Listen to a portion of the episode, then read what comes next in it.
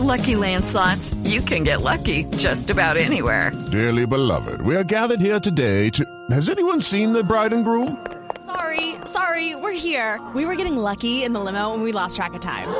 No, Lucky Land Casino, with cash prizes that add up quicker than a guest registry. In that case, I pronounce you lucky. Play for free at LuckyLandSlots.com. Daily bonuses are waiting. No purchase necessary. Void were prohibited by law. 18 plus. Terms and conditions apply. See website for details. Y también vamos camino a una reforma política que fue aprobada en la plenaria del Senado anoche.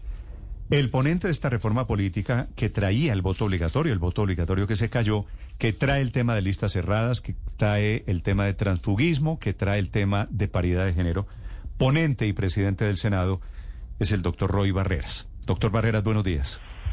Muy buenos días, Néstor, a todo su equipo, a los oyentes, a las oyentes de Blue en toda Colombia. ¿Cómo está su salud, primero que todo?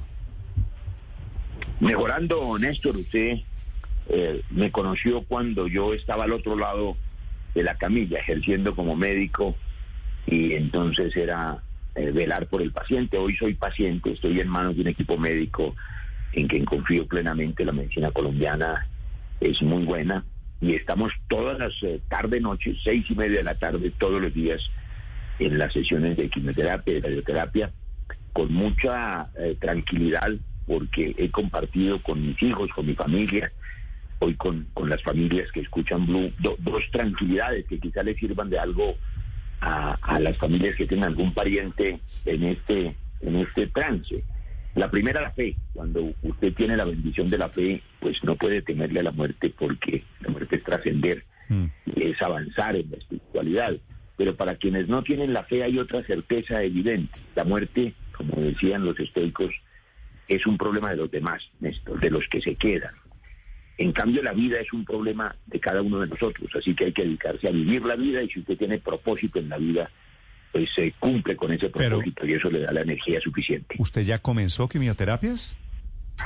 Sí, señor. Ya comencé quimioterapia ayer, por eso en la discusión de la reforma política tenía 10 artículos, como usted sabe, eh, logramos aprobar primero nueve, tuve que excusarme faltando el último, porque el trancón que hay entre el Congreso y la Fundación Santa Fe toma una hora y debo estar todos los días a las seis y media de la tarde metido en el aparato de radio eh, y, y con la dosis de quimio de la Es- noche, entonces es- tuve que es- retirarme a las cinco y media. ¿Es radioterapia y quimioterapia al tiempo? Simultánea, sí señor, simultánea para evaluar después de tres meses de ese procedimiento la cirugía eh, prevista. Sí. Le deseo mucha suerte, senador Barreras. Muchas gracias, Néstor, muy amable. Mi, mi solidaridad, hemos tenido diferencias, hemos tenido coincidencias en el pasado, pero en esta eso no tiene ninguna importancia. Le deseo que se recupere y que salga bien de, este, de esta batalla. Muchas gracias, Néstor, muy amable. Senador Barreras, eh, finalmente se cayó anoche en la reforma política el tema del voto obligatorio.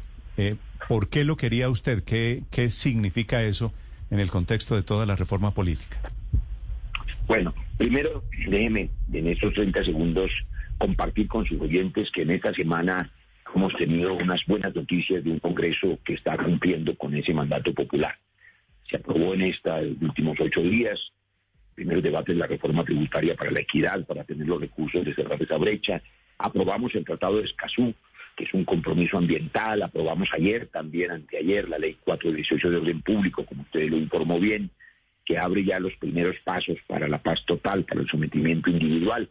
Espero en los próximos días que nos radiquen el proyecto de sometimiento a la justicia que permita el sometimiento colectivo. Y ayer vimos con esta reforma política anticorrupción que tiene dos ejes fundamentales. La lista cerrada que arranca de raíz el sistema clientelista de compra y venta de votos individual, que es una peste y además está infiltrado desgraciadamente por esa cultura corrupta y por el narcotráfico que hace que cada candidato al Consejo, a la Asamblea, al Congreso desde hace 30 años termina siendo una empresa unipersonal con una relación clientelar que no tiene ninguna identidad ideológica en muchos de los casos y que ganan las elecciones pues el que más dinero tiene. Eso se acaba con la lista cerrada que ofrece a los colombianos la oportunidad de votar por un proyecto político, por una idea, por lo que signifique su partido. Pero además pagamos una deuda histórica con las mujeres de Colombia. porque la paridad de género implica que la mitad de las elegidas serán mujeres, que es lo mínimo que debía haber ocurrido hace muchos años. El voto obligatorio no venía en mi ponencia, fue una propuesta del partido Cambio Radical, los demás partidos no acompañaron esa propuesta. Debo decir que en el pasado yo la he apoyado con la esperanza de que la mitad de los colombianos, que no son pocos, millones, que nunca votan, en derecho a ser abstencionistas, pero quizá nos ayuden a limpiar la democracia, porque el que nunca ha votado, pues nunca ha vendido el voto, y yo tendría la esperanza de que se animen a votar de manera libre. Pero esa discusión universal, Néstor, sobre el voto como derecho y como deber, pues se primó esa visión libertaria de que la gente vota si quiere y nadie la puede obligar. Por eso esa propuesta del Partido Cambio Radical ayer no fue acogida. Sí. Senador Barreras, hay voces que están en contra de las listas cerradas, aunque en general hay consenso casi mayoritario en torno a que son positivas.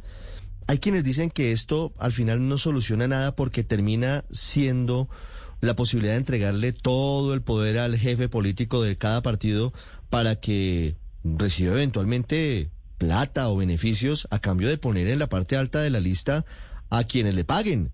¿Cómo se va a evitar que ocurra esto? ¿Cómo se va a transformar eh, el funcionamiento de los partidos para evitar que eso ocurra? Es una pregunta muy importante. Primero debo agradecer al aire a los partidos de gobierno, eh, pues por supuesto al pacto que dio testimonio eligiendo una lista cerrada, bellísima, donde hay mujeres, la mitad de ellas, campesinos, indígenas, afros, ambientalistas, animalistas, gente que no hubiera llegado si no fuese por el proyecto político de la lista cerrada, pero también al Partido Conservador, al Partido Liberal, al Partido de la U, a Alianza Verde, porque en la mayoría de estos partidos históricos, sobre todo, digamos, los, los eh, militantes del Partido Conservador y Liberal que tienen casi 200 años, pues por supuesto han funcionado con las reglas que se les ha impuesto, que es la lista abierta, y yo valoro mucho el esfuerzo que han hecho para sintonizarse con los nuevos tiempos y avanzar hacia la lista cerrada, con temores, por supuesto, porque pues a nadie le gusta que le cambien las reglas de juego con las que ha ganado, pero eh, yo espero que el deseo de reivindicar sus ideologías y su historia eh, nos obligue a todos a presentarle a Colombia eh, listas serias.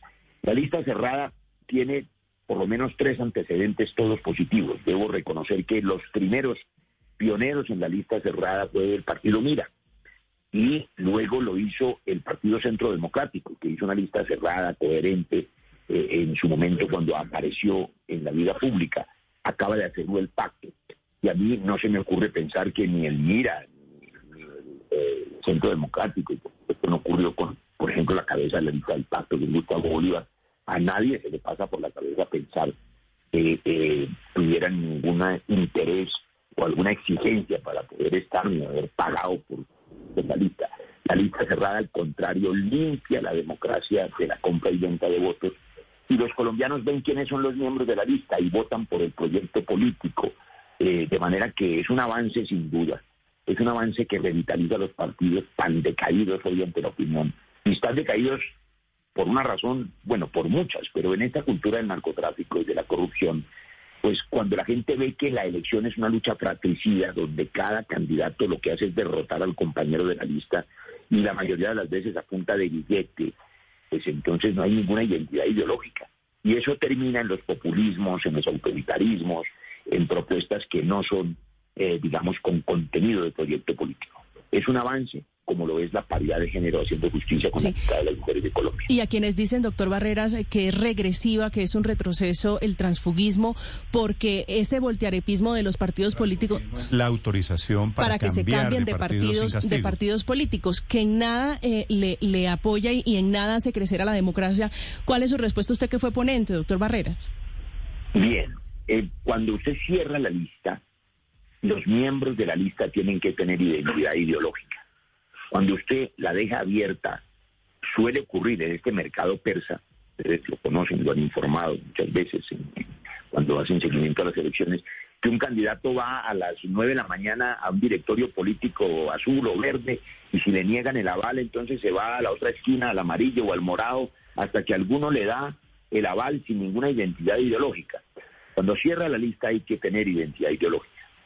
De manera que varios partidos propusieron que al menos por una única ocasión, si se cerraba la lista, tuvieran la oportunidad de a linderarse allí donde tienen mayor identidad. Pero eso no es nada nuevo.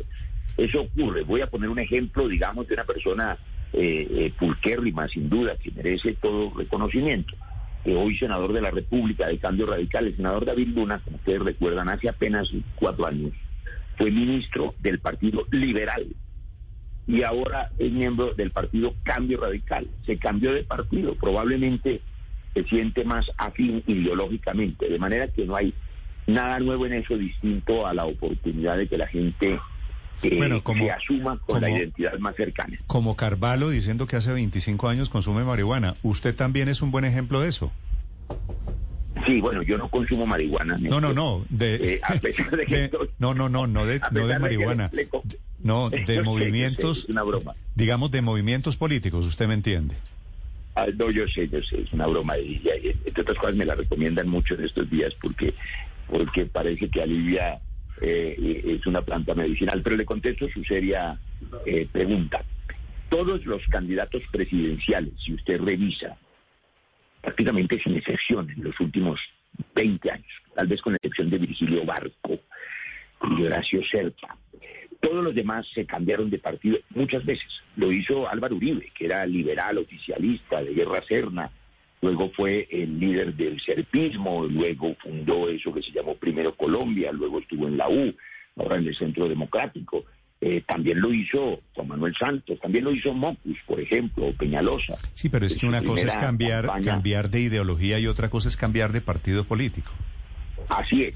Entonces, aquí lo que hay, digamos, para hablar de ideologías, hay muchas tendencias, pero tres definidas en la democracia colombiana y universal.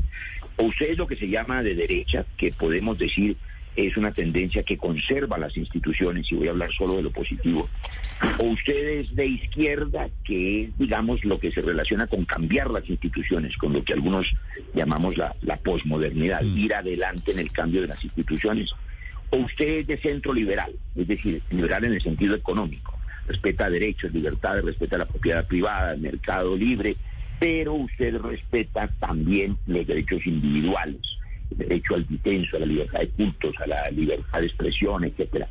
Esas tres tendencias en Colombia tienen una mayoría, los partidos de origen liberal. Casi todos han sido disidencias liberales. Lo fue el nuevo liberalismo con Galán, que después eh, se convirtió en cambio radical, fue el MRL en la época de López, el Partido de la U salió del Partido Liberal de Juan Manuel Santos liderándolo, y son partidos de origen liberal, y ahí está el Partido Liberal oficialista. A la derecha está el Partido Conservador y su versión, digamos, más dura, que es el Centro Democrático, y a la izquierda está Playa de este grupo enorme de partidos, no me digo porque en la coalición del pacto hay seis partidos hoy que tienen una tendencia mayoritaria de izquierda. Esas son las tres líneas y en esas líneas se mueve. Judy was boring. Hello. Then Judy discovered ChumbaCasino.com. It's my little escape. Now Judy's the life of the party. Oh baby, Mama's bringing home the bacon. Whoa, take it easy, Judy. The Chumba life is for everybody. So go to ChumbaCasino.com and play over 100 casino-style games. Join today and play for free for your chance to redeem some serious prizes. ChumbaCasino.com. No purchase necessary. prohibited by law. 18 plus terms and conditions apply. See website for details. Sí, pero doctor Barreras, esta es una muy interesante clase de teoría política. Pero en la práctica estamos en el nivel de, del sinsentido de que los conservadores hoy son petristas. ¿No es esta propuesta una iniciativa hecha al transfugismo para fortalecer el pacto histórico, para que los políticos que terminen en este momento puedan irse para allá y fortalecer una candidatura del 2026, por ejemplo, hacia la presidencia, para mantener la presidencia de la República? Bueno, usted que es un experto, eh, seguramente no, no imaginará que ninguno de los senadores conservadores, imagino usted cualquiera de ellos, eh, decidiera mañana pasarle al pacto histórico. Pues ojalá ojalá se sumaran a la tendencia del cambio, pero eso no va a ocurrir, digamos, ese es un fantasma en el que temen algunos que la fuerza del pacto histórico arrastre a los demás, pero puede pasar lo contrario, puede pasar, digamos, con una visión objetiva y ecuánime que me corresponde como, como presidente del Congreso, que es darle garantías a todo el mundo, eh, vamos a suponer un escenario en que el péndulo se devuelve, que falta mucho tiempo, pero en 2026 hay una candidatura de derecha interesante. Entonces puede pasar que la gente se pase a esa ah, va a pasar, va a pasar.